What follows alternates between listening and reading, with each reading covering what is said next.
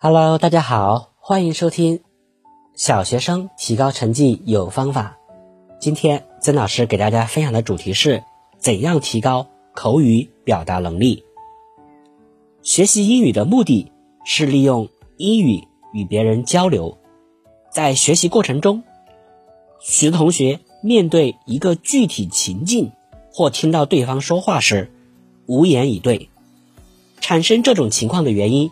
有两个方面，一是由于怕说错而不经常练习，时间长了，即使知道怎么应付，但嘴却不好使；二是由于英语基础不好而无法应对。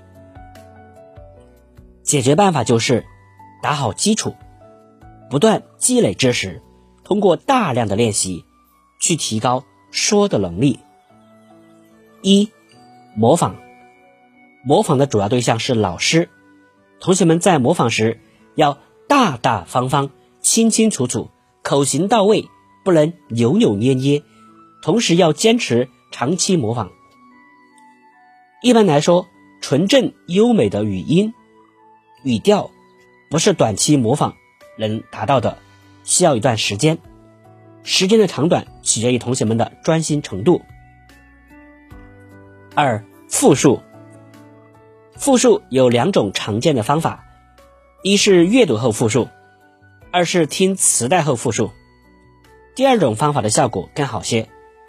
这是一种既练听力又练口语表达能力的学习方法，同时可以提高注意力的集中程度，改善听的效果，而且还可以强化记忆力，克服听完就忘的毛病。三。先读后说，先读一遍文章或一段对话，然后同学们以此为基础进行说的练习。一、针对文章提出问题；二、回答关于所读文章的问题；三、叙述文章大意；四、评价所读的内容；五、口头改编所读文章，或者将叙述改成对话等等。四，先听后说，先听，然后围绕着所听内容练习说话。一听句子，然后提问和回答。二听故事、讲话等，并转述主要内容，还可根据所听内容回答问题。三听对话，然后模仿。五先看后说，先看到情景。然后据此说话，看图回答，看图说话，看到情景，然后用英语说明。六口头作业，这里的作文是指口头作文，其目的不在于练习临场反应快慢及准确度，而在于练习流利的、连贯的表达成段的思想。同学们。